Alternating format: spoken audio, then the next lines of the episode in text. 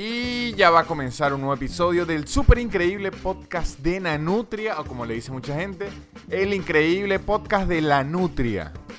Así debería ser como la- el lado B, otra versión del episodio, que es el increíble podcast de la Nutria, que ahí es donde yo masco chimón, yo hablo de los toros coleados. En este episodio, este es el episodio número 90, muchachos. Llegamos al episodio número 90. Muchas gracias por ustedes oírme y muchas gracias al coronavirus por no atacarme aún. No voy a decir que no me vaya a atacar porque no sabemos. Probablemente en un año ya todos lo tengamos. Va a ser como la lechina. En este episodio voy a hablar con mi amigo. Él es mi amigo de Twitter, él es mi amigo de Fortnite y es mi amigo de la vida. Víctor Salas alias Big McFly. ¿Quién es él? Dirá la gente. ¿Lo debería de conocer? No, no necesariamente. Este, ahorita es un cantante. eh, sacó hace poco su EP de música urbana de reggaetón. De verdad está muy bueno. Me gustó mucho. Lo recomiendo. Busquen en Spotify Big McFly. Eh, no es el reggaetón que ustedes se imaginarían que es. Es un reggaetón mucho más creativo, mucho más suave. Digamos, mucho más accesible para estas nuevas generaciones. Y sí, ¿y por qué les digo que no hace falta que lo conocieran de antes o algo así? Porque literalmente eh, nos sentamos a hablar paja. A hablar paja. ¿De qué hablamos? Hablamos de todo. Hablamos de las partidas de Fortnite. Hablamos de las cosas que hemos hecho por ahí. Hablamos de los apodos en el reggaetón. Fue una charla muy variada en este episodio. No sé si vayan a aprender algo. Es un episodio más como para relajarse, como para que hagan sus tareas diarias mientras oyen a dos personas que se conocen hablando paja. Este, de verdad que me pareció que quedó bastante divertido. No les digo más que, además de escuchar este episodio, tienen que seguir y comprar y fomentar y aplaudir a los patrocinantes de este podcast que son 6 Social Media, la agencia de marketing web que le hace su página web, le lleva a sus redes sociales, le hace su tienda virtual, tiene charlas ahora, les enseña a manejar el SEO. Si visitan en YouTube su canal de 6 Social Media, ven que hay unas chicharlitas que están montando, lo siguen en sus redes sociales. Arroba casubo.com, los mejores artículos de cuero de lujo, billeteras, este, por, portachequeras, tienen unas carteritas, tienen como unos koalas, tienen unos, unos bichitos de cuero para que los audífonos no se enrollen. Tienen muchísimos artículos y además tiene unos tapabocas increíbles que ya hemos perfeccionado las técnicas de los tapabocas. Los vendemos en, en combo, los vendemos por separado. Tiene unas cadenitas muy lindas para que se puedan guindar los tapabocas aquí y no los tengan guardados en otro lado. Y arroba Gaby Ross Makeup, la mejor, la mejor asesora de maquillaje que existe, muchachos. Da cursos de maquillaje, da tips de maquillaje, vende equipos de maquillaje, vende sus propias brochas que son increíbles de maquillaje, vende su propio equipo para maquillarse y todo es increíble, todo es talento venezolano y todo es talento andino, arroba Gaby Ross. Y este episodio arranca ya mismo, no, no creo que haya que decir nada más, no. Creo que lo que hay que decir es que arranca el episodio ya mismo. El super increíble podcast de Nanutria, el super increíble podcast de Nanutria, el super increíble podcast de Nanutria y empezó. Ya es, estamos aquí con el señor Víctor Salas, a.k.a. Big McFly. Vayan a terapia. Es nuevo. Big McFly es el reggaetonero con mucha conciencia social y de la salud mental. Qué raro, porque usted lo, lo recuesta, pero piensa en los traumas que tiene que resolver. Yo creo que ese es el futuro de la industria musical, Víctor. Hay que No. saber responder por los traumas. Más bien no, para que sepan, muchachas y muchachos, la mayoría de nosotros hemos tenido sexo gracias a los daddy issues y problemas de la infancia de los demás. Qué feo. qué Pero es feo. verdad, es verdad. Es verdad, pero qué feo igualmente. Igual yo soy partidario de que estés en contacto directo con tu eh, eh, sistema emocional, con tu madurez emocional.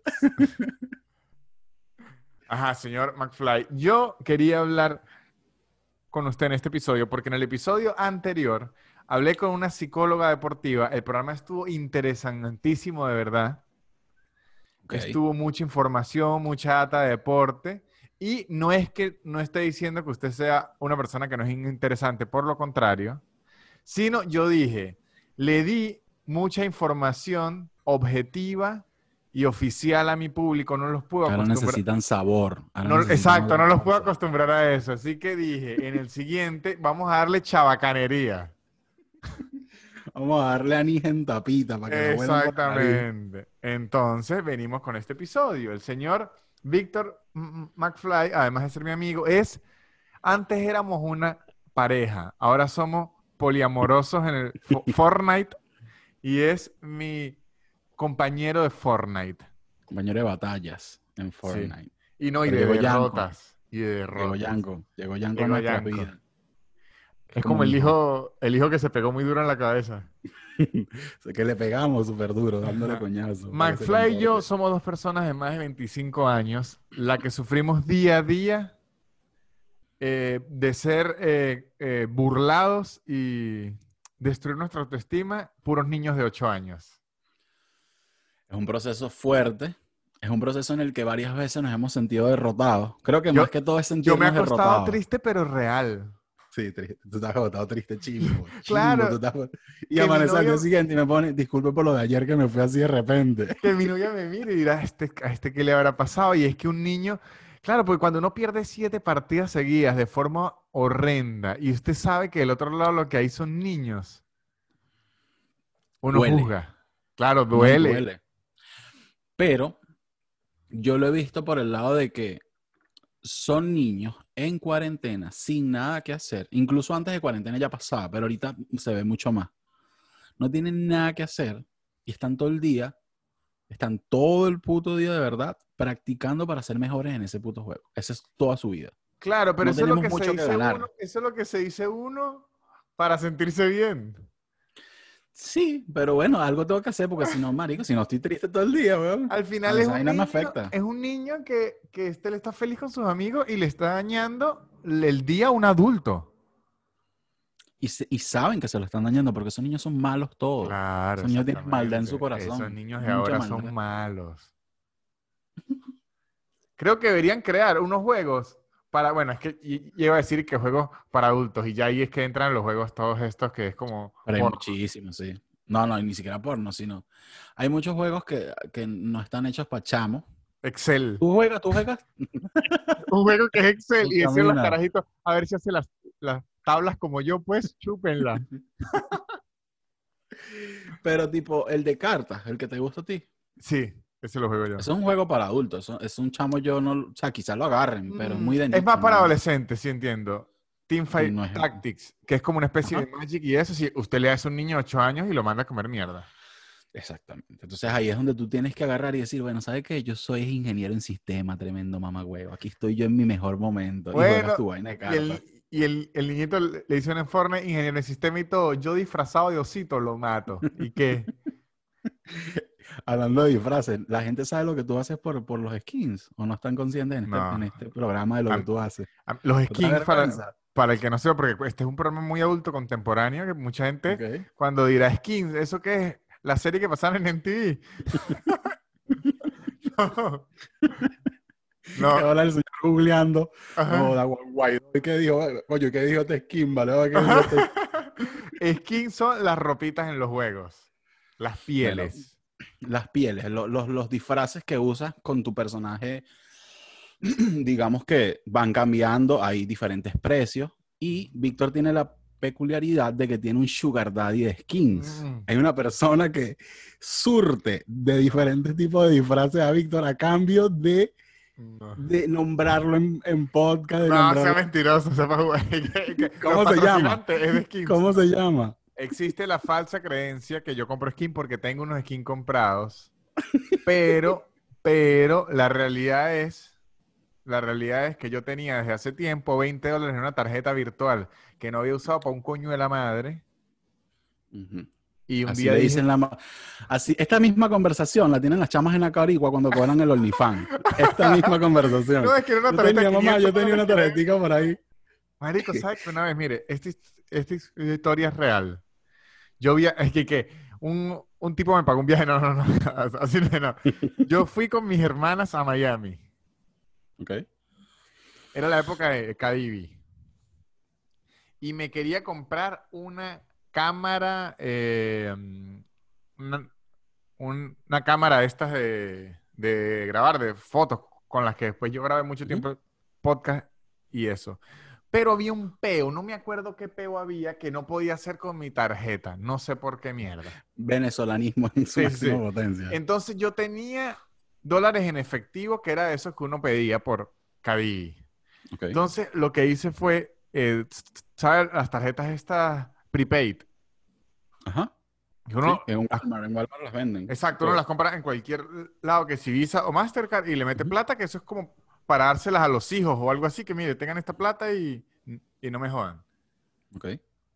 Claro. Hay dos. Hay dos tipos de, de esa. Hay una que dice Green Dot y otra que no dice Green Dot. Yo compré la que dice Green Dot y yo creía que era una mierda como eh, co- ecologista o una mierda así. Y no, Green Dot es que usted necesita seguro social para utilizarla. Verga. Entonces yo metí 600 dólares ahí y después no podía usar esa mierda. Nada, nada, nada, nada, nada, nada, nada, nada, nada. Y la única forma era online. Cosas online. No, es que yo la, yo la compré para comprarme mi cámara en Amazon, pero es que no la podía utilizar porque me pedía un seguro so- social y yo no tenía de dónde. ¿Y cómo hiciste? Bueno, al otro día yo iba a ir a Disney, ya tenía todo comprado, los tickets comprados, mis hermanas también, marico, y yo no sabía qué, qué hacer y llamé a un amigo que es marañero, marico. Es como hacker de esos que va, no es hacker, sino que baja cracks, que baja toda mierda, Sí, que sí, tiene sí. toda la trampita para todo. y le- Tutoriales, tutoriales y vaina. le dije, mire, tengo este pedo con esta tarjeta. Póngale que la tarjeta tenía 600 dólares y, yo, y mi cámara costaba como, como 510. Ok. Yo le dije, mire, si usted me puede comprar la cámara con esta tarjeta, usted se queda con los 90 dólares el resto, se compra lo que sea y yo se lo llevo, porque yo me iba a regresar a Venezuela porque fue de vacaciones, y yo se lo llevo hasta su uh, casa y se lo doy. O sea, le salen 90 dólares gratis y el envío. Ok. Y el bicho me dijo, ok, marico, y me fui al parque, y ¿sabes que en el parque usted no revisa ni celular, nada, pero que yo ni No, no, disfruté. está.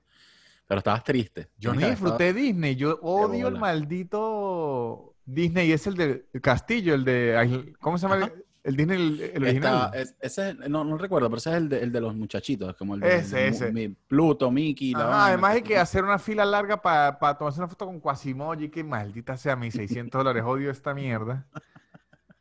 Cuando llego, me dan la buena noticia que sí lo logró hacer. Ok. Marico, se lanzó la venezolana de llamó y dijo que se había fracturado una pierna y que estaba en la emergencia del hospital y que le había hecho eso en la tarjeta para poder pagar la clínica. Y la chama como que le explicaba que no, que no, y le decía, ok, dígale que no a la tipa de la clínica. Y le dijo, Entonces no, ponía a la mujer. No, no, no, no, puso nada, pero ¿sabes? La actitud, ah, bueno, ¿por qué no le dice que no a la que me tiene aquí en emergencia Ya, ya, ya. desesperada?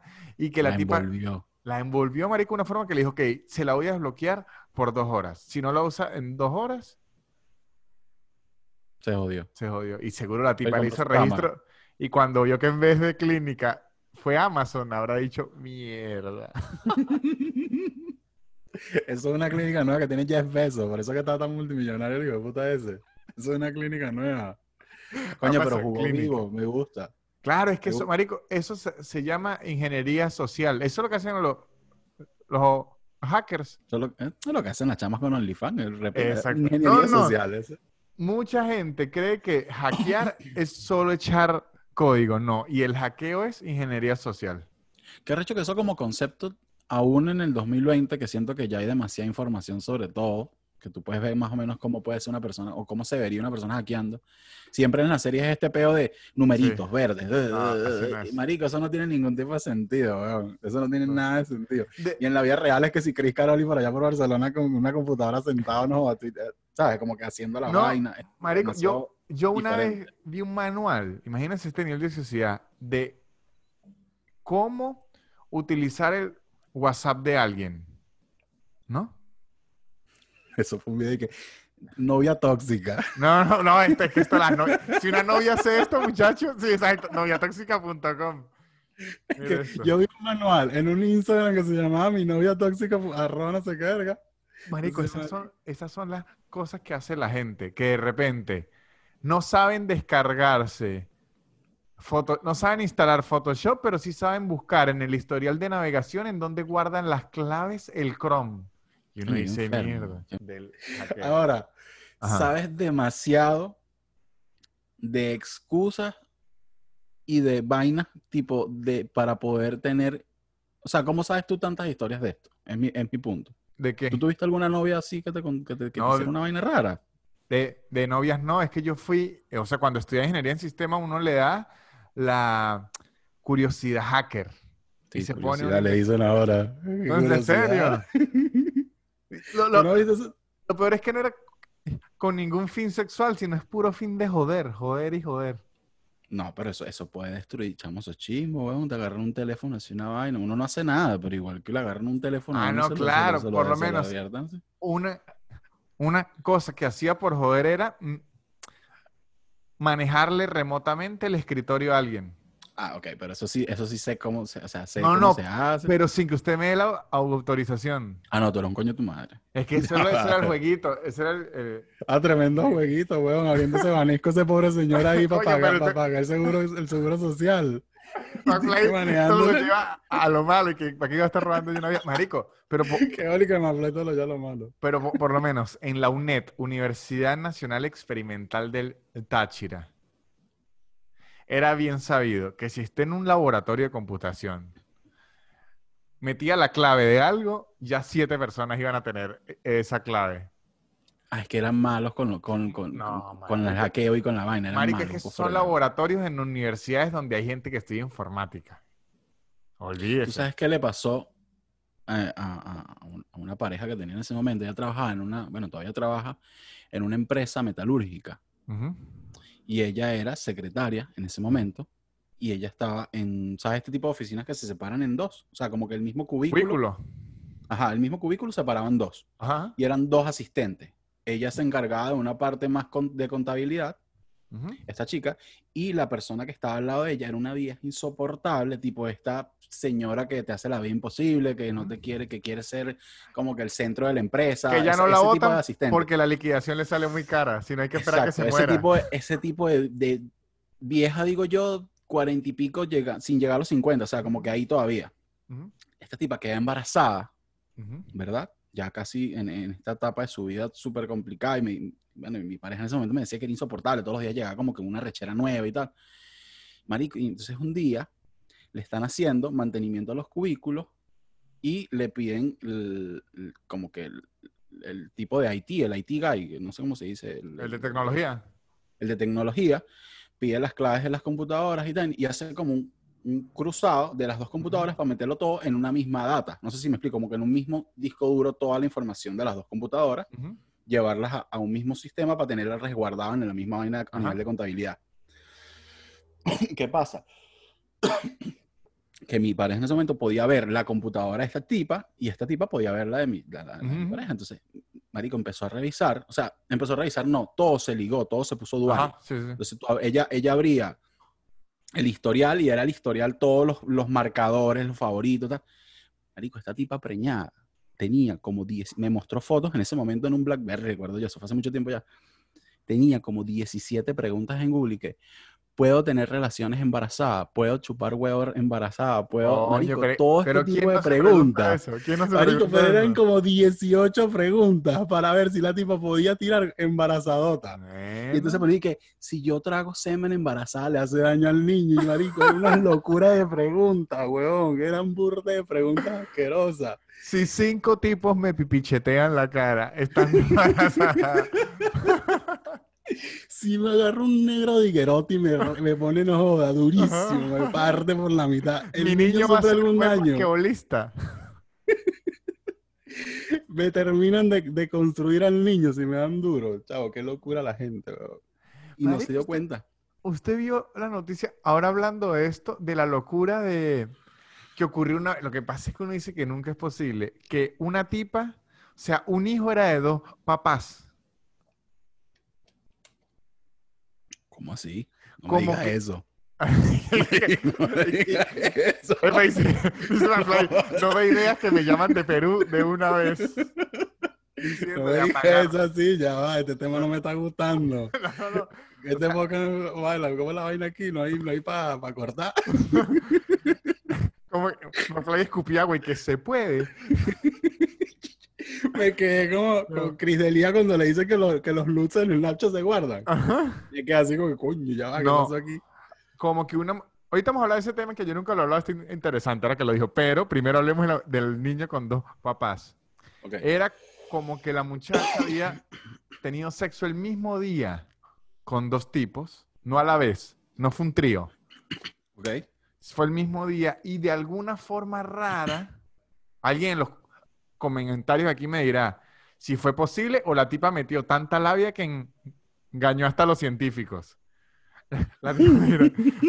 La, tipa- la putería acaba de cambiar el, el, el, el- ¿cómo se llama? La dirección a nivel científico de la vida. No, y entonces, como que lograron entrar dos espermatozoides de dos tipos distintos al óvulo a la vez. Ajá, ahora yo digo, si el carajito sale feo, ¿a quién, a cuál de los dos se achaca ese peo? ¿Me entiendes? Ah, no, se lo achacó a los dos. Y los dos tienen que darle plata. Ah, claro, pero la El mitad. tipo es una héroe. Tipo No, es claro, que eso es lo que digo. No, pero tiene que- me imagino que es bien.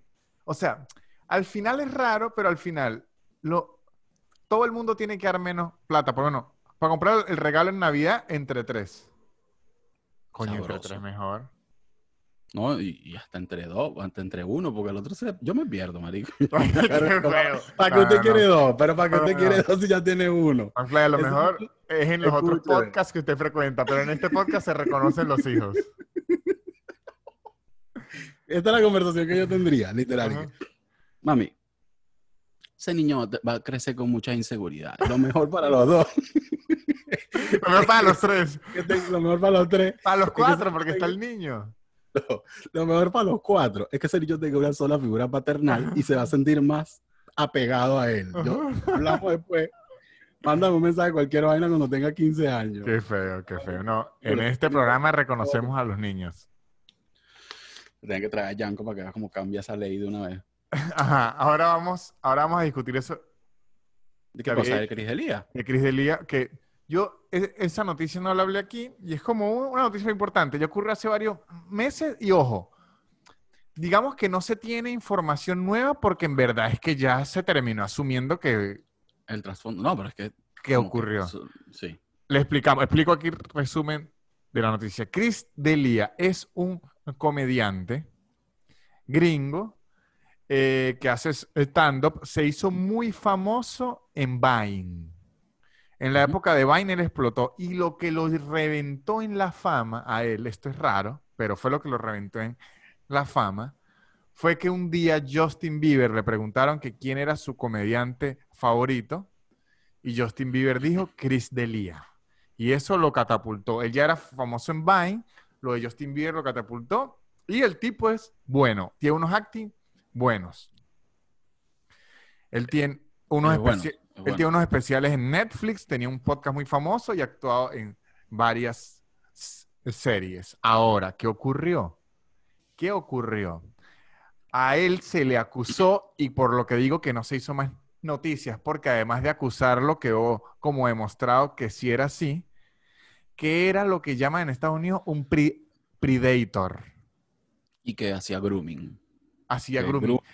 Eso sí no sé bien qué coño grooming. A mí me suena como algo de Sacha Fitness. No, grooming, eh, no sí, creo que el, que el concepto de la palabra es esa. Que es cuando tú, si la chama tiene, que eso lo hacen mucho en los llanos de Venezuela. Grooming no es acicalar. No, ¿Sí? no, no. En inglés sí, a ver. Claro, pero el grooming también se le dice a esta acción de. Ya te vas, puedes buscarlo para. Ah, ya vi, sí, sí, sí, sí, sí.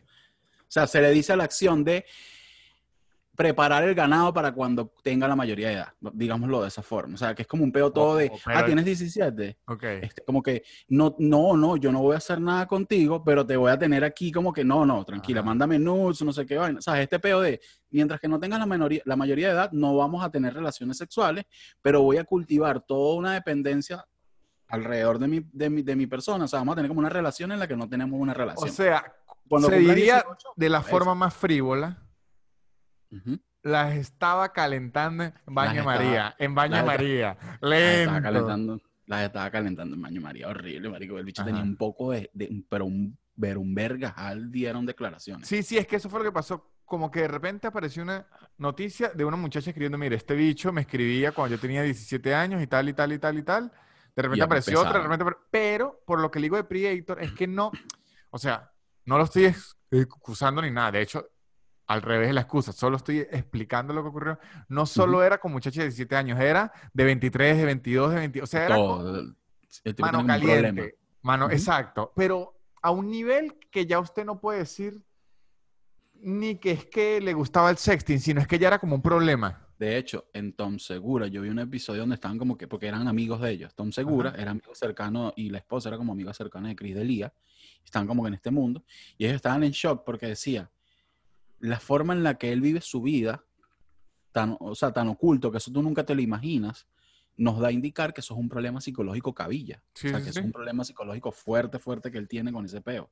Que es un deseo, una vaina toda loca que tiene ahí, pues. Sí, es como, o sea, eh, como que a él le fascinaba, coño, podemos decir que un calientahuevo clínico. Sí, una vaina, pero, pero, pero, pero, una vaina rara. O sea, de Raro, raro, sí, sí, sí. Tiene demasiadas historias. Y, pero lo que hace que esta hist- historia sea más novelera es que él interpretó a dos personajes que lo hicieron más reconocido es y los dos personajes eran pedófilos. Tienen, esas, tienen esas vainas. Tienen Ajá, ese- entonces lo que es muy loco era qué bolas que con razón este bicho actuaba también ese personaje. Y es verdad que, esa- marico, hay mucha gente que tendrá... ¿Tú no has pensado en eso? Tipo, ¿hasta qué punto los actores son buenos actores y hasta qué punto los actores tienen algo de los personajes? No, marico, por lo menos, vamos, me gusta esta conversación porque lo que veníamos a chaborrearla, mire cómo se va a poner intensa de la noche al- a la mañana. No, no, esto, esto, esto es verdad, marico. Por eso es- ahí entra en duda y yo estoy en desacuerdo. Los actores de teatro muy in- intensos me lo discutirán, pero yo estoy 100% en desacuerdo con que hay como una oleada de cine o una oleada de teatro donde usted tiene que vivirlo muy bien, hacerlo muy real. Y marico, se hacen cosas chimbas, por lo menos. Hay una, hay una película muy famosa. Ay, marico, ahorita voy a perder el, el... El punto es que es Scorsese el director. Ok. Se me olvidó qué película y se me olvidó la actriz, así que voy a dar la información más ambigua de la Tierra, pero una actriz reconocida, Ok. Marico, declaró después de años que estuvo a punto de renunciar a una película porque hay una escena donde el, el tipo la ahorcaba. El tipo, si mal no recuerdo, era Robert De Niro o Al Pacino. Una película vieja. Ok. El, el tipo lo ahorcaba. Y entre la emoción del actor, Marico, se le empezó a ir la mano. Se le empezó a ir la mano. Y el director, en lugar de detenerla, era como, bien, está quedando muy real, muy real, muy real, muy real, muy real. Y sí, o Muy sea, real, muy real y muy la actriz, real. exacto, la actriz llega y dice, quedó una buena escena, pero porque yo no estaba actuando, yo creía que me iba a morir. Mierda. O sea, el bicho la estaba ahorcando, de ¿verdad? Y po- por, lo menos otro, otro cuento este, clásico que le digo, Hugh, Hugh Ledger con el Guasón. Con el guasón. Sí, que él se, que esa sí la vi. O eso sí tuve yo noción de que el tipo de verdad se metía tanto en el papel que se encerraba en la habitación del hotel a, a escribir, a Ujú. buscarle la vuelta. Como que estaba demasiado, se dice en, en- ¿cómo que se dice? Metódico, ¿no? Un actor de método. Metido en Estaba personajes, sí, demasiado, sí. estaba demasiado metido en el personaje, tanto así que no, difer- no tenía una línea diferenciadora entre los dos. Y la gente, los, los, los, los- otros actores, cuando hablaban con él, era raro y era cringe y era como que weird toda esta situación porque el tipo estaba demasiado metido en el papel. De, de hecho, hay un creepypasta. Hay un creepypasta, porque la gente no sepa qué es creepypasta, es como rumores de en internet. Eh, Y hay historias que hacen los fanáticos Ajá. en base a esos rumores también. Que Jack Nicholson, sabe que Jack Nicholson interpretó al Guasón también y fue un increíble Guasón. Sí fue bueno, sí fue bueno. Le había advertido a Hugh Ledger. Se lo advirtió. Le había dicho, o sea, no de una cuestión de muerte, pero le había dicho, cuidado con ese personaje porque en- en- en- enamora. Sí. ¿Y quién lo intentó, pero le fue terriblemente mal? Para mí, Jared Leto. Ah, sí, el de pero... Sui- Suicide, Suicide Squad. Suicide Squad, claro, pero él- ojo, él ha declarado Él millones de intentó lo veces mismo. y yo Él le intentó- creo o sea, ¿Qué cosa? que fue que se la dañaron en edición. No, no, pero no, no estoy hablando de eso. Digo, él intentó esta parte de ser rarito, y, "Uy, soy el Joker y tal, y mandaba que sí, puer cabezas de cochino para la habitación de los, de los, de los otros protagonistas, de los, de los otros actores y tal, y todos los otros actores como que, marico, no hace falta toda esta estupidez que estás haciendo, ¿sabes? Como que raro. Will No se te ve bien. Will Smith, marico, ¿qué? Que, Mano, me están cogiendo la mujer, ¿qué vaina es esta? Vale, yo no tengo cabeza para esta vaina. Yo no tengo cabeza para este peo. Ahí no me estoy mandando cabeza de cochino, vale. Marico, pero por lo menos yo he escuchado cuentos. O sea, esto es, ya le estoy hablando más a nivel personal. Víctor, ¿y qué? Yo he escuchado cuentos de Adolfo Cuba, que usted No, se queda no. loco. ¿eh? De gente que estudia teatro con profesores hiper... Marico, si en el mundo del teatro se revienta un peo Me Too, hay que agarrar todo el mundo. Porque yo he escuchado gente en el teatro, ma- ma- ma- marico, que es que tienen que actuar desnudos y frotarse desnudos porque el teatro, o sea, ese mundo de vivirlo todo a carne viva, ¿en qué momento se traza la línea? Y que ya, amigo, usted puede ser el director, pero ¿qué es esta mierda? No, vale, pero ¿qué es eso, Ah, bueno, en el mundo de la actuación hay eso. ¿Qué es eso para, para meterme en el casting? No, no. de- o sea, lo hacen, unos los hacen por ser sádicos, pero otros lo hacen por la misma intensidad del actor. Pero, marico, ll- llega Claro, pero ¿dónde, dónde- dónde tú separas eso? Porque una, una mujer o un hombre incluso que te, pongan en este pedo de, bueno, hay que frotarse, que no sé qué vaina. ¿Hasta dónde llevas tú? Que mira, Exacto. es como el pedo de Tarantino con los pies. Ajá. ¿Sabes? Que siempre hay como esta mística rara alrededor de que al tipo le encantan los pies. ¿Hasta qué punto el tipo de verdad tiene una forma de, de ver los pies como arte y hasta qué punto es una vaina rara que él tiene un fetiche y ya, ¿sabes? Como que no hay forma de diferenciar esa vaina. O, o, o por lo menos, este, marico, le puedo entender 100%. Siento que, ok, hay que fingir que hay que escoger y tal. Y yo le puedo decir, ok, pero vamos a ahorrarnos lo mínimo hasta que sea, cuando, por lo menos préndame las eh, cámaras. O sea, ¿sí me entiende? Sí, no, no, el, el PRI, el PRI no me, yo no soy hombre de PRI. Este, este este- esta antesala para la vaina. que- No, eh, eh, un ejemplo. póngase en cuatro para ir preparando la escena. Digo, "Va, oh, mi rey, ya va. Este, hay, hay una escena donde nos tenemos que caer a coñazos y tiene que ser muy real. Yo le digo, ok, yo la puedo hacer, pero la podemos dejarlo real hasta ya lo más lo último. Para no caernos a coñazos siete días a la semana mientras... en- No, marica, en, serio, en ese mundo del teatro está esa línea porque, porque todo es muy ambiguo, porque existe eso que el director hace lo que tenga que hacer para que se vea bien. E incluso, Pero llega un punto y que, ajá, pero ¿hasta cuándo? Incluso también la forma en que se, to- se toman personales las cosas. ¿Sabes? La, la película este, um, Marriage History. No, yo no Ajá. soy muy bueno con el inglés. La de historia del historia de- matrimonio. Matrimonio, ajá, Ah. Que es con Adam Driver y con, no me acuerdo, el, Scarlett Johansson. Scarlett Johansson. Sabes que el, el director de esa película pasó por un proceso similar de divorcio y por un peo todo tormentoso con una persona también del medio. Y de verdad la película tiene demasiadas similitudes y el bicho como que nunca ha aceptado eso. Y es como que todo el mundo sabe que esa película está basada en su verdad, o sea, en su Así peo. que- No sé si me explico. Sí, sí, que prácticamente es él que uno dice, coño. Exacto, prácticamente. es el- Maluma es Hawái. Y que, Maluma es que sí. Maluma, esa canción, esa canción la escribió usted, se nota. Maluma, no me mienta, Maluma, Maluma. Maluma, no me mienta, le faltó ponerle la arroba a la maldita canción. Maluma, Ajá, no me no, mienta. a, a la canción de Maluma le falta ponerle cédula de identidad. que la canción de no sé qué Hawái de vacaciones. Mire, ya no sé qué mierda se la identidad, 20 millones 740. Marico, basta, no sabe que te Sí, estás, sí, sí. estás- te estás tirando. Bueno, lo mismo pasa con eso que yo digo. ¿Hasta qué punto es la línea de es arte, es, es, es, es, es como que actuación y hasta qué punto es una vaina personal y ya, bueno, ese tipo está haciendo una historia a su, a su verdadera historia de, eso matrimonio. ocurre mucho, le sorprendería en la comedia.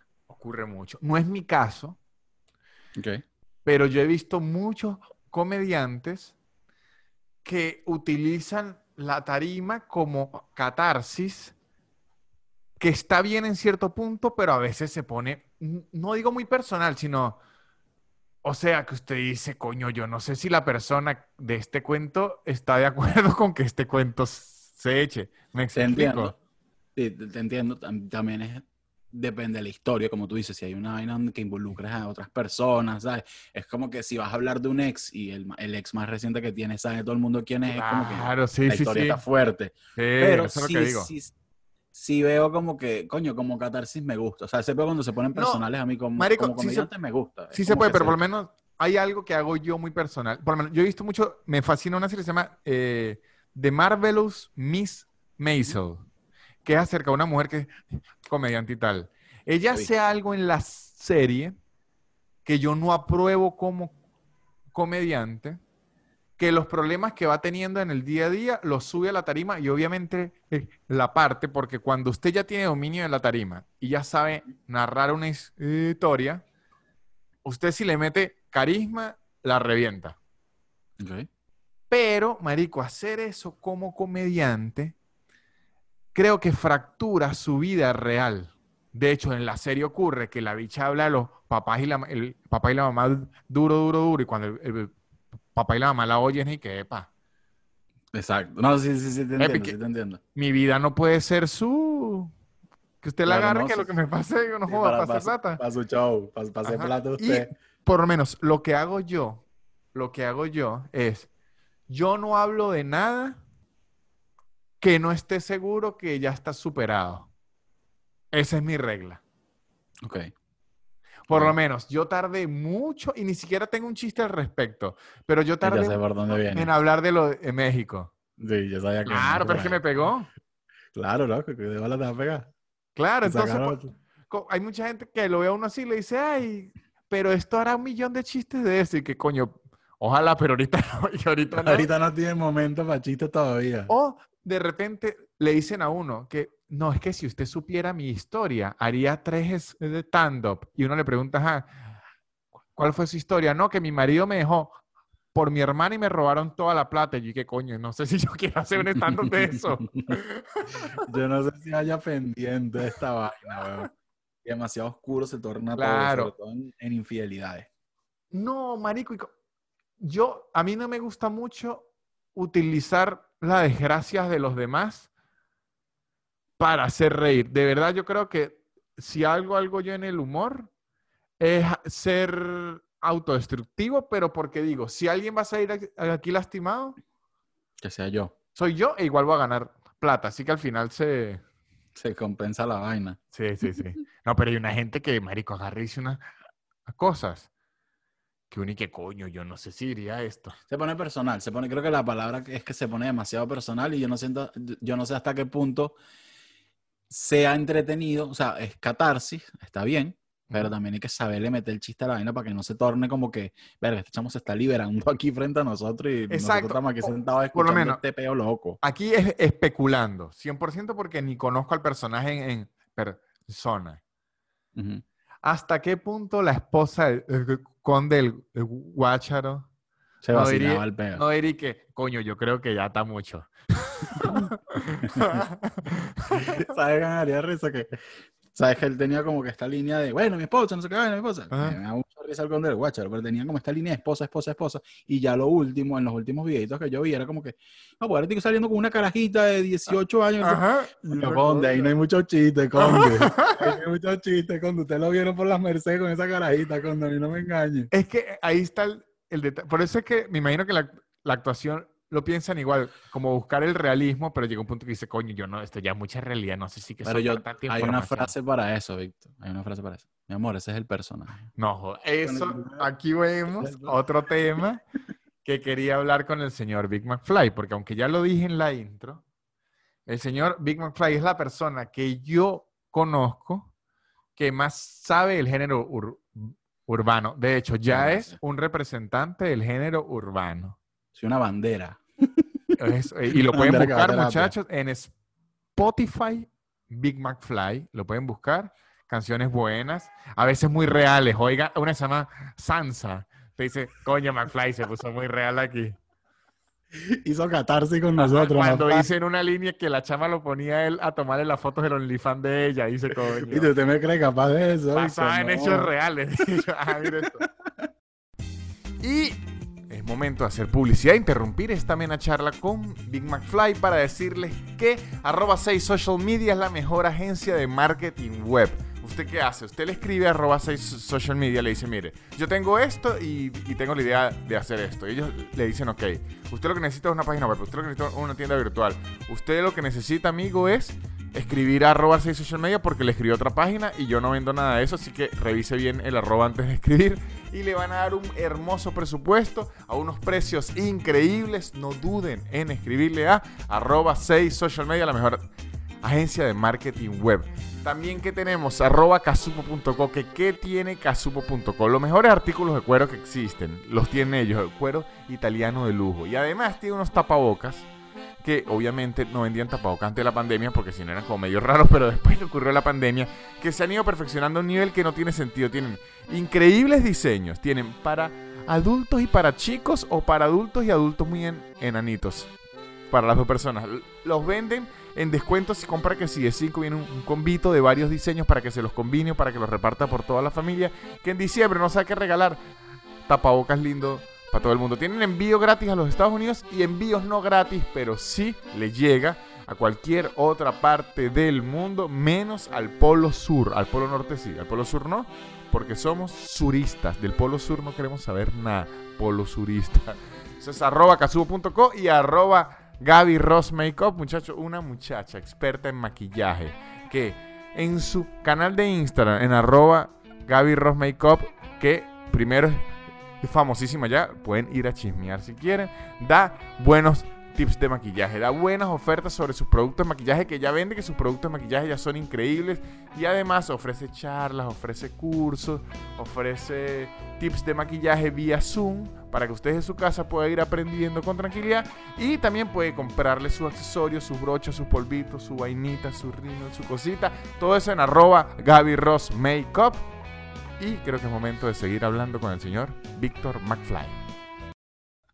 Ahora, yo en este también le preguntaba a McFly porque me dio curiosidad, por lo menos. Yo soy fan, me gusta mucho el reggaetón y me gusta mucho el de Bow.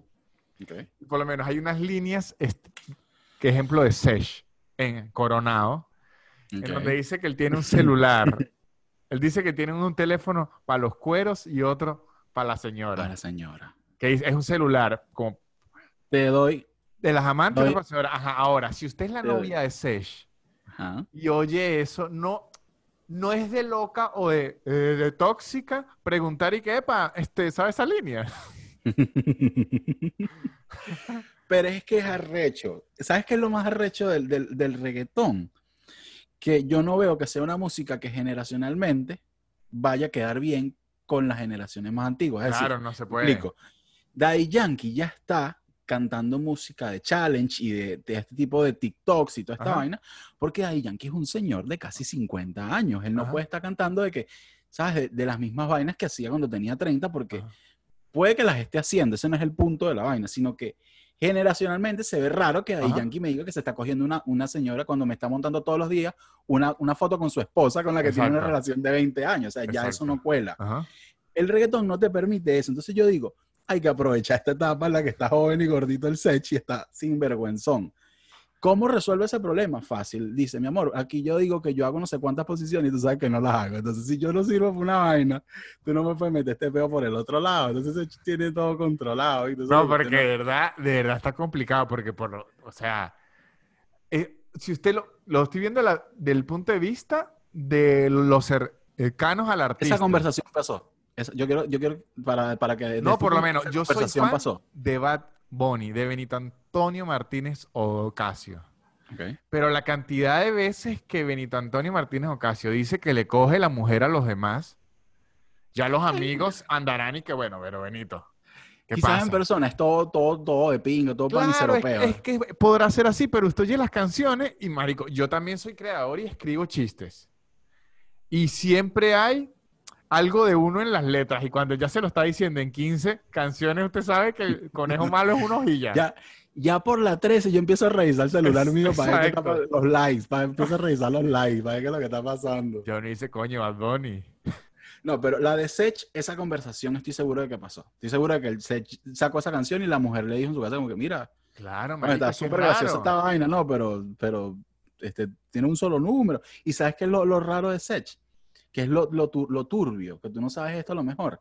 Sech cada cierto tiempo hace un concurso, una especie de concurso dinámica, en la que compra un teléfono desechable y se pone a hablar con los fans. Y yo digo, mire, Sech, y esto ya lo he visto yo en varias veces en live.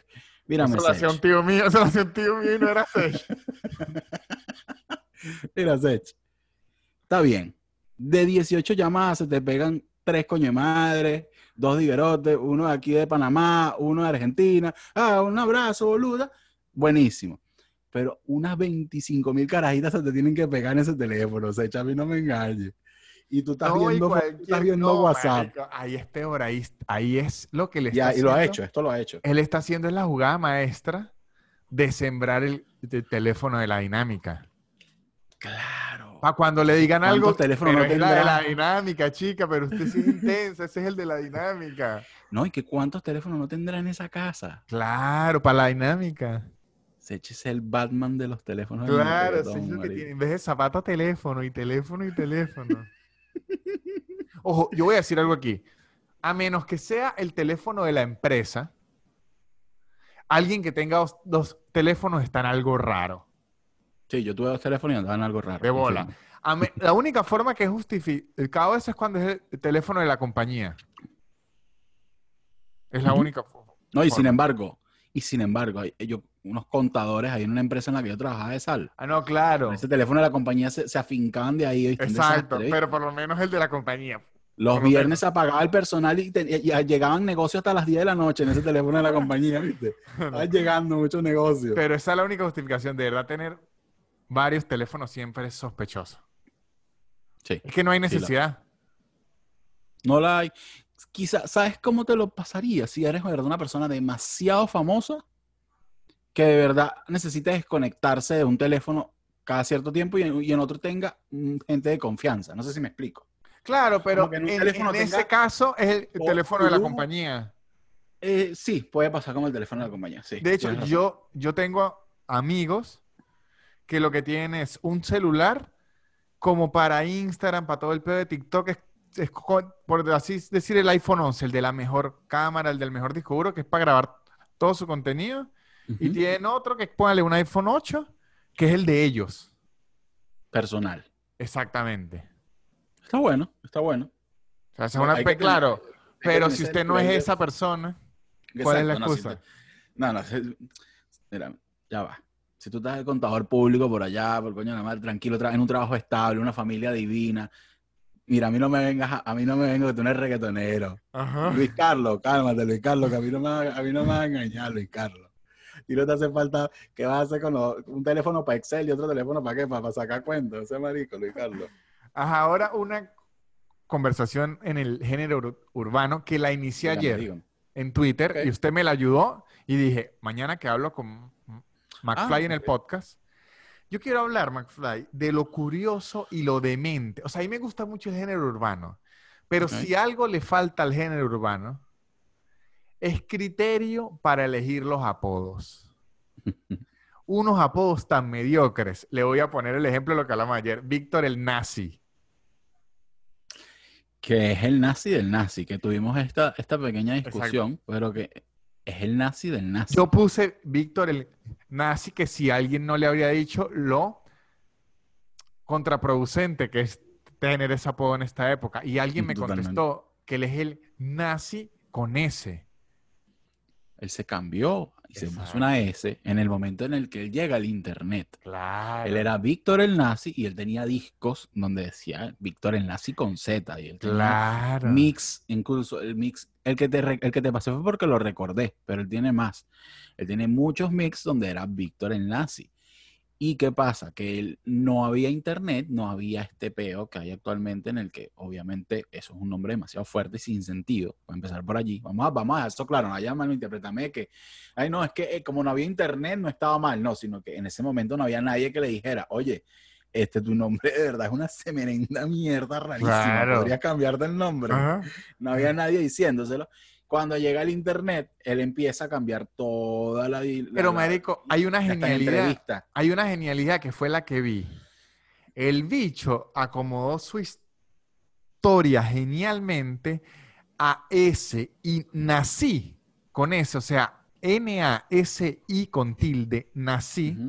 En hebreo significa el príncipe de los judíos. Sí, Entonces, huevón, pero cuando Wisin y mira han dicho Víctor el nazi, no, Pero mira dicen. Víctor el nazi, el huevón. bicho se cambió de ser antijudío a ser el defensor de los judíos. Lo que podemos decir que el verdadero apodo de Víctor el nazi debería ser Moisés. Moisés, el- Moisés, no, Víctor el Moisés. Porque si Moisés al inicio era de los egipcios que castigaban a los judíos y luego se convirtió en el príncipe de los judíos. Y quedaría bien para un outro que es el que mejor hace a otros, en- en- según yo, es una opinión muy personal, que es Wisin, que, es el que dice, es un millón de copias obligado, que no sé qué. Ajá. Porque diría, Víctor el Moisés, el que abrió los mares y yo el que te abro esas nalgas. Y termina esa canción allí. Bueno, va a terminar esa vaina con un outro bueno. Pero mire esto, por lo menos. Tito el Bambino. Raro. Me tiene, me tiene bloqueado. Ok, pero además que lo tengo bloqueado, ese apodo está raro. El Bambino. Tito el Bambino, yo he tenido problemas con Tito el Bambino que me tiene bloqueado en Twitter. De verdad he tenido problemas con Tito el Bambino, ¿Por que suena raro. Yo quiero a Tito, pero Tito yo siempre he dicho que es reggaetón para mamá que está tomando ponche crema un 31 de diciembre. Ese es reggaetón de Tito el Bambino. Coño, Para mí, que- Tito el Bambino. Claro, porque él decía Dios reggaetón lo de, bendiga. Ay, ponme ese reggaetón. decía, "Dios los bendiga". ese regga-". Claro, pero yo no tengo ningún problema. Él se lo tomó mal. Él me lo malinterpretó. Yo nunca dije que eso estuviera mal. Dije, Tito el Bambino es reggaetón de mi papá en un viaje en el carro y que ponme el reggaetón ahí, lo que tú escuches, tal. Es ese tipo de reggaetón. Para mí, a mí no me gusta. Es demasiado para señor. Podemos decir que Tito el Bambino es el Chayanne del reggaetón. Totalmente. Y es como chiquitico, perdón, y es, Es como el bambino. chiquitico. Marico, pero es chiquitis- chiquititísimo. Y está como todo yuquita, ¿estás claro? Está súper yuca y es como un, es como un chayán para, para padres, weón. es como un chayán de reggaetón. Creo que esa es la mejor, la mejor forma de describirlo. Ajá, otro apodo que me parece raro. Bueno, por, por lo menos, muchachos, hay que reconocer el éxito No, yo te tengo, a yo Bad te tengo productores. Hay que reconocer el éxito a Bad Bunny porque para triunfar en el género llamándose Bad Bunny es peludo. Yo decía eso y después me di cuenta de que El hasta conejo eso malo. lo hizo bien. El- Hasta eso lo hizo El bien. conejo malo, así le dicen los puertorriqueños. El, el- el conejo malo. yo decía, coño, hay que tener demasiado valor para ponerte ese nombre, pero después me di cuenta, no es solo valor, es que le salió bien, porque él agarró y dijo, ah, ustedes tienen todos estos nombres arrechísimos así de reggaetonero y tal, yo me voy a llamar una vaina loquísima y la gente me va a parar bola igual, y le salió bien, marico. Claro, pero bueno, es que son muy raros. Por lo menos Osuna, el negrito ojos claros. Y Osuna no tiene los ojos claros. Yo siempre lo he dicho, nunca, y, y sigue diciendo esa mentira hasta actualmente. Yo creo que ese dicho se va a aclarar los ojos para terminar este peo. No, él en una época utilizaba hasta lente de contacto, claro, porque ya pegó el apodo y dijo, no me jodí.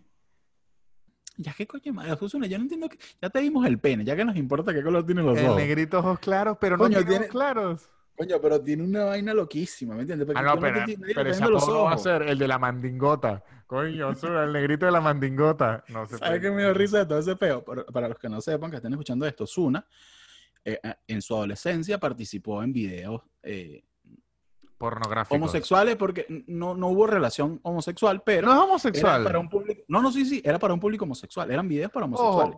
Sí, pero este podcast puede ser para homosexuales si así lo oyen. Osuna hizo unos videos No, en donde o sea, se masturbaba. Exacto, pero el- la carátula de los videos, el enfoque de los videos era mostrar diferentes tipos como aceitados. En, en algunos casos Bueno, había eh, relaciones. Eso le puede gustar a las mujeres. Osuna salió, fue solo masturbándose. Ujú. Ese fue todo el peo. Osuna tardó en dar declaraciones de esto y me da risa porque cuando sale a dar declaraciones de la vaina es que, bueno, es que estaba pasando por una situación difícil y me dijeron, si te das ahí, te damos lo que te vamos a dar y me gané como 1.600 dólares. Mi gente, no me juzguen. Yo estaba pasando por una etapa mal. Y lo entiendo. Tranquilo, Osuna. Eso no es lo peor que ha pasado en esta vida. Esto- eso, eso Ozuna, es Somos tranquilo. todos nosotros en esta época y Y lo voy a decir. Y con ese machete menos, Osuna. Tranquilo. Ahí no hay nada de qué preocuparse. Tranquilo. Estás bien, Osuna. No pasa nada. Ajá. Ahora, que no me diga lo del ojito porque es mentira. otro apodo. Jumbo el que produce solo. Hay un productor que se puso, imagínate el nivel de odiosidad que tenía este tipo encima. ¿Sabes que los productores tienen como equipo de trabajo? De hecho, agarró una rechera un día y yo, ¿sabes que yo soy el que produce solo en esta mierda? Es del trabajo. este, claro, porque él hacía mucho estilo en el, en el colegio, hacía los trabajos y se le metían los demás. Él dijo, Sí, no. ¿sabes que yo soy el que produzco solo esta Se mierda? acabó esta huevonada, yo soy el que produce solo. Había uno que El de Don. Omar, el y el, el que habla con las manos, eso es que seguro era mudo. Oye, imagínate la mujer de Liel, porque si ese hombre habla con la mano, coño, compadre, la agarran a esa mujer, no. O al revés, la mujer de Liel harta, que este habla tanto que habla hasta con las manos, el hijo de puta, no se calla. Es buena poder Liel. W el machucapapa. ¿Ese quién es? Wisin el de Wisin, Wisin en una canción dice, yo soy W el machucapapa. Lo El machucapapa. El machucapapa, yo te le puedo pasar esa canción cuando usted quiera. Pero ese está raro. W el machucapapa. Bueno, depende de cómo lo vayas a ver. Si el bicho es cocinero, divino, ya tiene todo el trabajo. Depende de qué sea la hecho. papa y con qué la machuque. Hay uno que es demente eh, y, y ahorita está pegadísimo. ¿Cómo es que se llama? El auténtico biberón. Secreto el famoso biberón. Secreto el Más famoso respeto, biberón. Porque están esperando que me quite el chaleco para darme plomo. Más eso, respeto. Secreto el famoso biberón. ¿Cómo se llega a ese apodo? Mire, yo no sé cómo se llega, pero Secreto fue el primer dembowcero en hablarnos de conflictos bélicos. Secreto tiene una canción donde dice, ya sé por qué los Estados Unidos no se lleva bien con los iraquíes. Y soltó ese peo ahí en un dembow. Y dijo, averigüen, googleen, ya yo sé, pero no le voy a decir Pero secreto el auténtico biberón. Famoso, el famoso. Tú sabes que biberón en Dominicana, yo sé mucho de Dominicana, ese es como Ajá. mi fuerte. Ajá. Biberón es problema. Biberón es el chupón Ajá. de los bebés.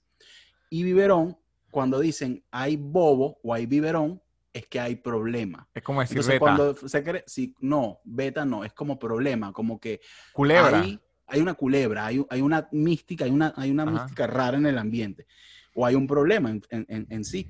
Entonces, biberón le dicen así los dominicanos porque cuando le sacaban el chupón a los carajitos, los carajitos se ponían bravos. Ah. De ahí viene el problema. Entonces, secreto, el famoso biberón es secreto, el famoso problema. El tipo es un problema andante para la sociedad. Coño, y es un secreto. Y es un secreto, es un secreto, es un problema secreto. A mí me gustaba, a mí me gustaba como el reggaetón más clásico que los apodos eran más claros. Don Omar. Un señor. El Un Don. señor Daddy Yankee.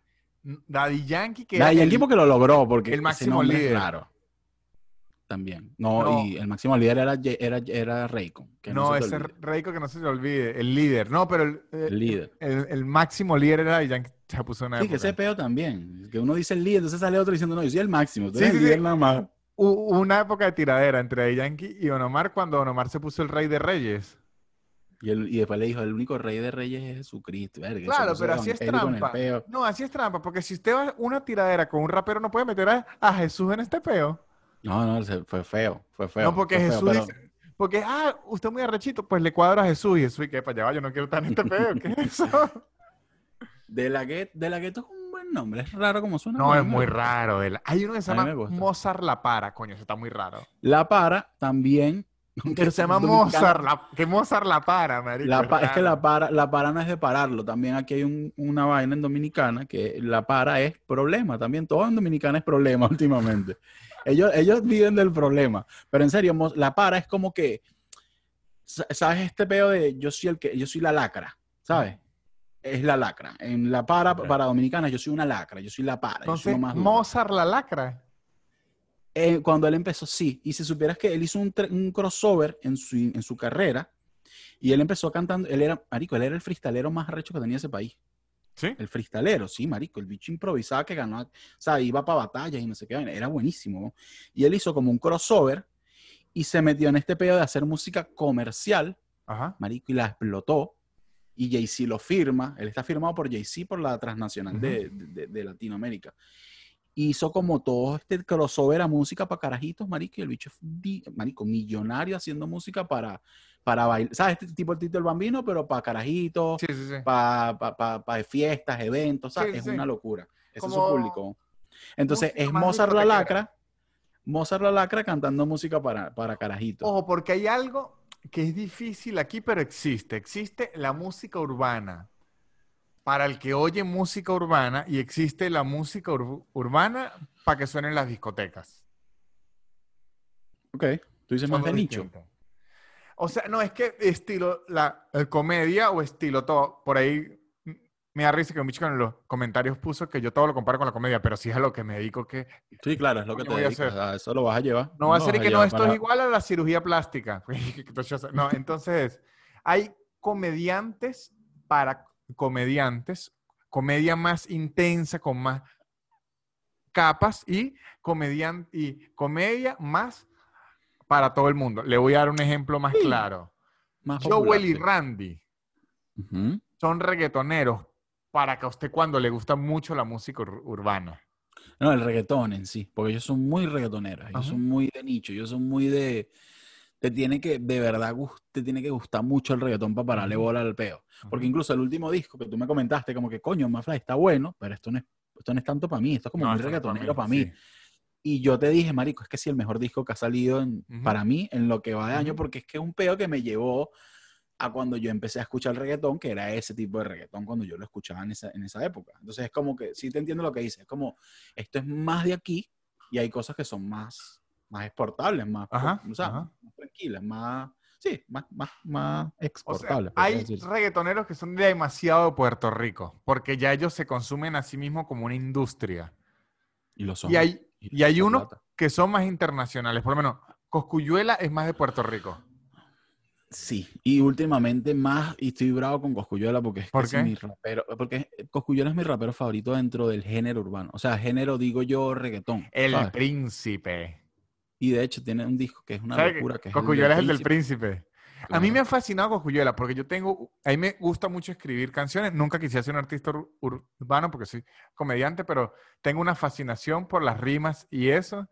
Y que. Coscuyuela rime tanto y haga coros con onomatopeyas me parece increíble. Y fue el primero. Increíble. Él, em- él empezó, y, y eso fue, so- o sea, el peor con Coscu es que todo en su, en su, según lo que él cuenta, obviamente yo hablo aquí huevonadas, pero es lo, en base a lo que yo veo, no vayan a pensar que, que tengo que contar, tengo en la fuente, una vaina así.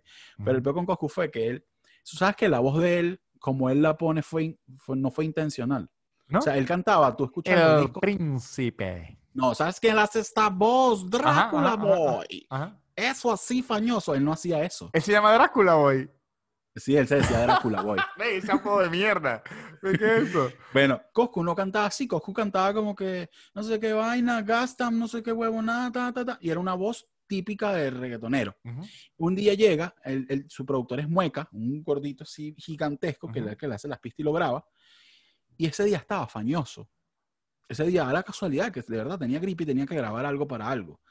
Y, y graba, y entonces Mueca le dice, coño, métele más a esa voz. O sea, como que a la fañosidad dale más duro. Y Cosculluela le decía como que, bueno, pero si yo no me, no me estoy escuchando bien, no me entiendo, ¿para que yo voy a seguir metiendo? Más bien no quiero, no quiero sacar esta vaina, no quiero hacer...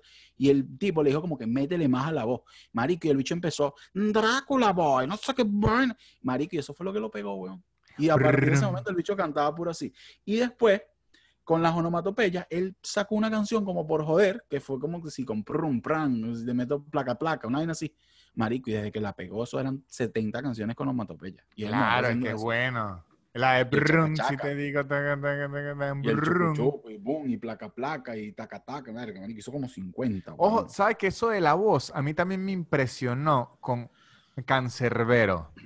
Ojo, que ya al final de su carrera, su voz era más, más su tono normal. Era una voz que igual le metía algo, pero era más normal. Pero si usted oye a Cancerbero el viejo, la voz es así, la habla como así y... Yo creo que era un pedo más de mezcla, que en ese momento no, le, no No. le paraba mucho la mezcla también. O sea, No, él tenía no. otro, obviamente, otro Él flow. enroncaba pero la era voz, porque es que yo le digo, en San Cristóbal una vez lo llevaron.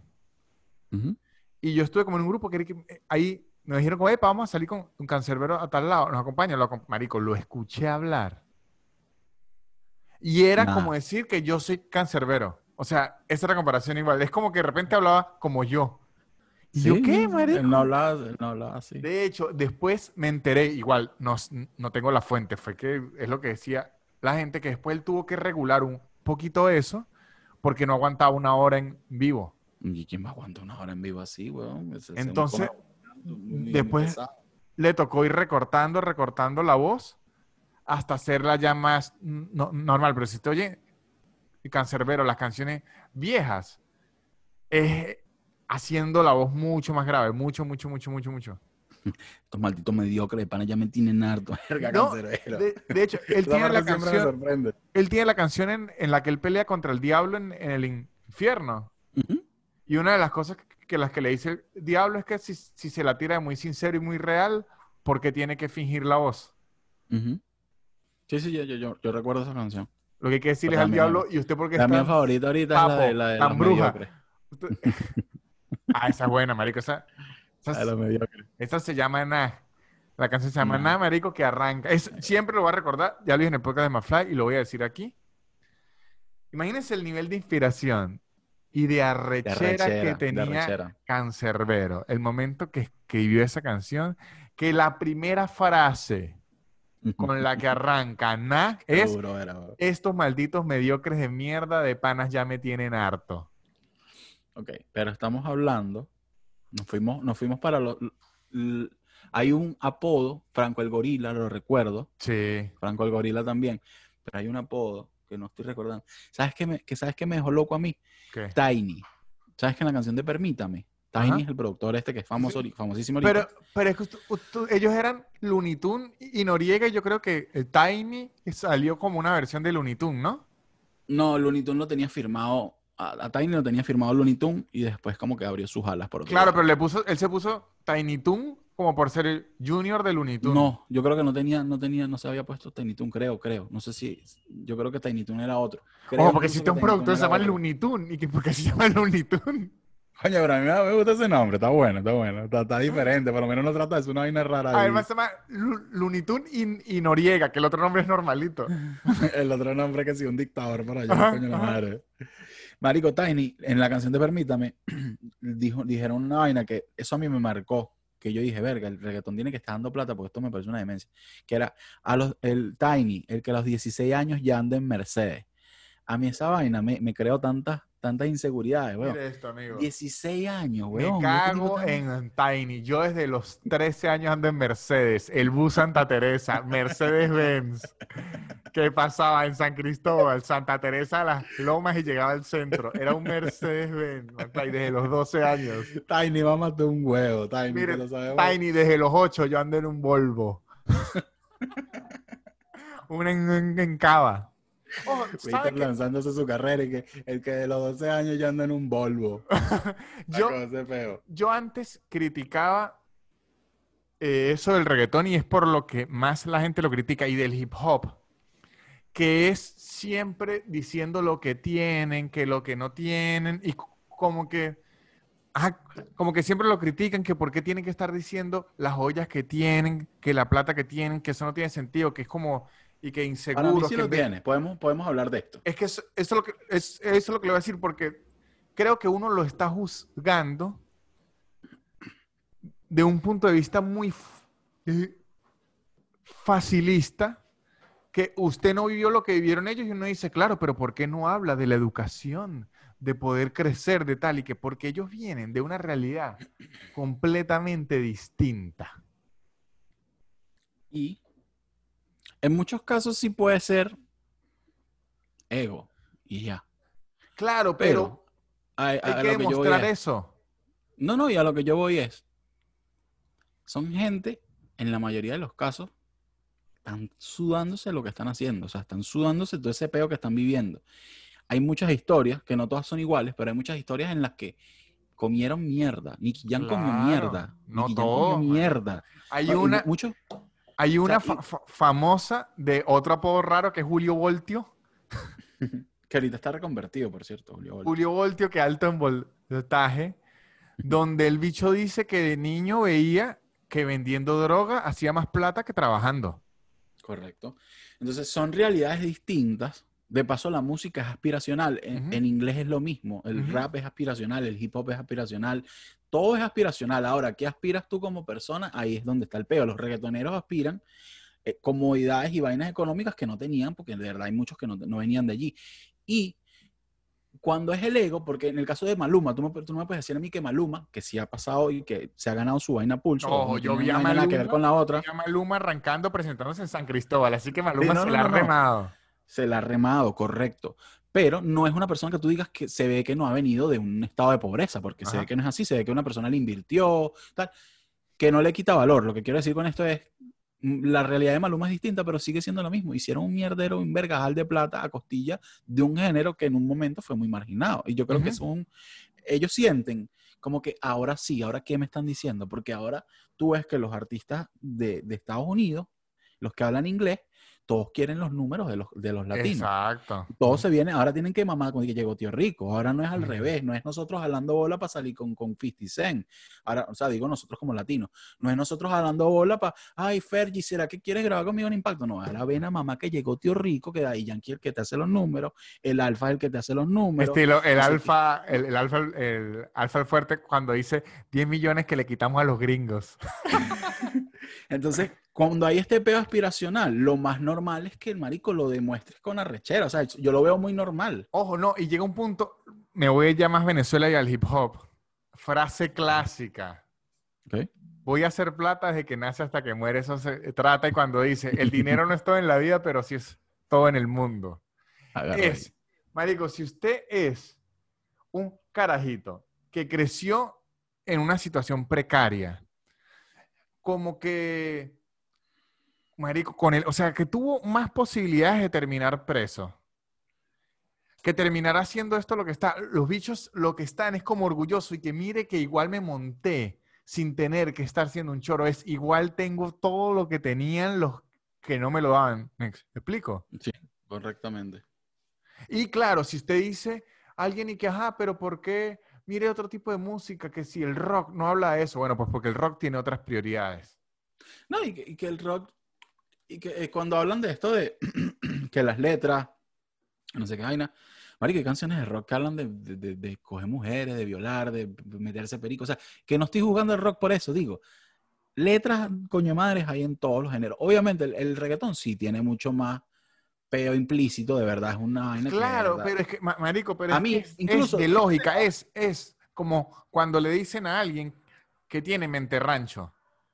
Ajá, ¿y en dónde vive la persona a la que acusan así en un ¿O de dónde barrio? viene, ¿Y, no? ¿Y qué mente quiere que tenga? La de un universitario en Alemania, huevón.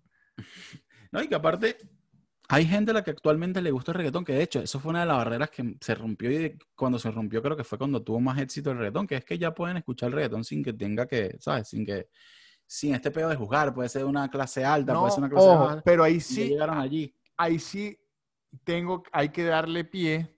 En esto le voy a dar eh, una apoyo a Chino y Nacho.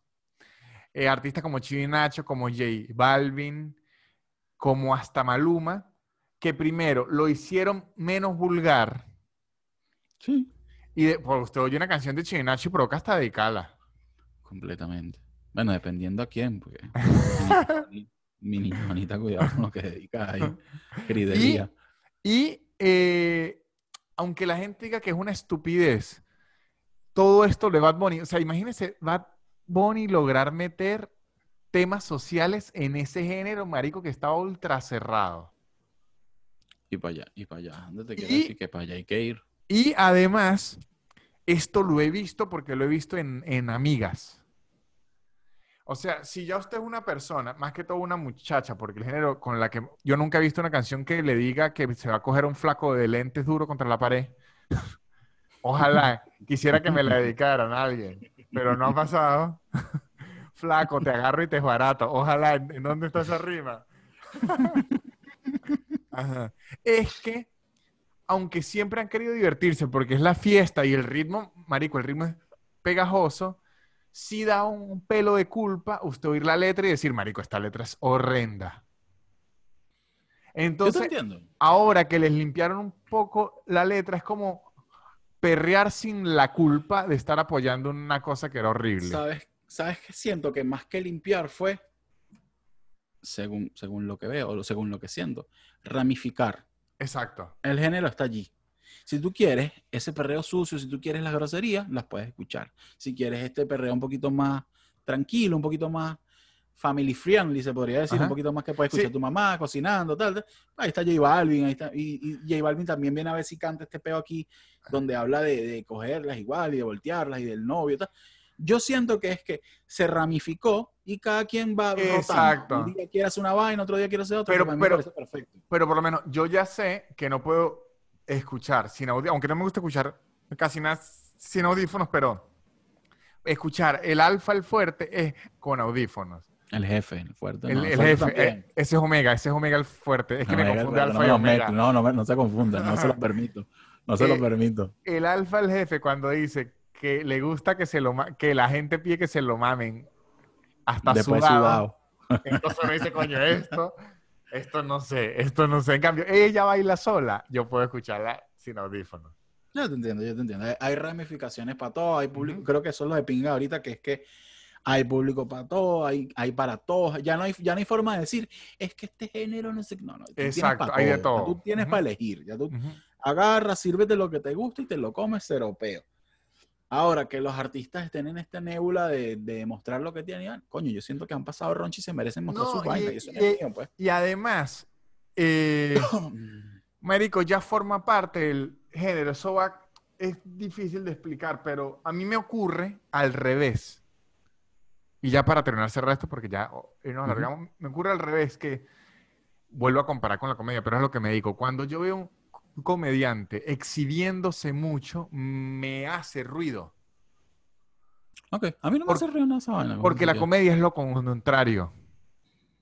O es sea, como tú la ves, también digo, a lo mejor se ramifica. No, marico, pero- sí, pero la comedia no es aspiracional. La comedia es usted fingir ser lo más normal del mundo para que la gente se sienta identificado con usted. ¿Me explico?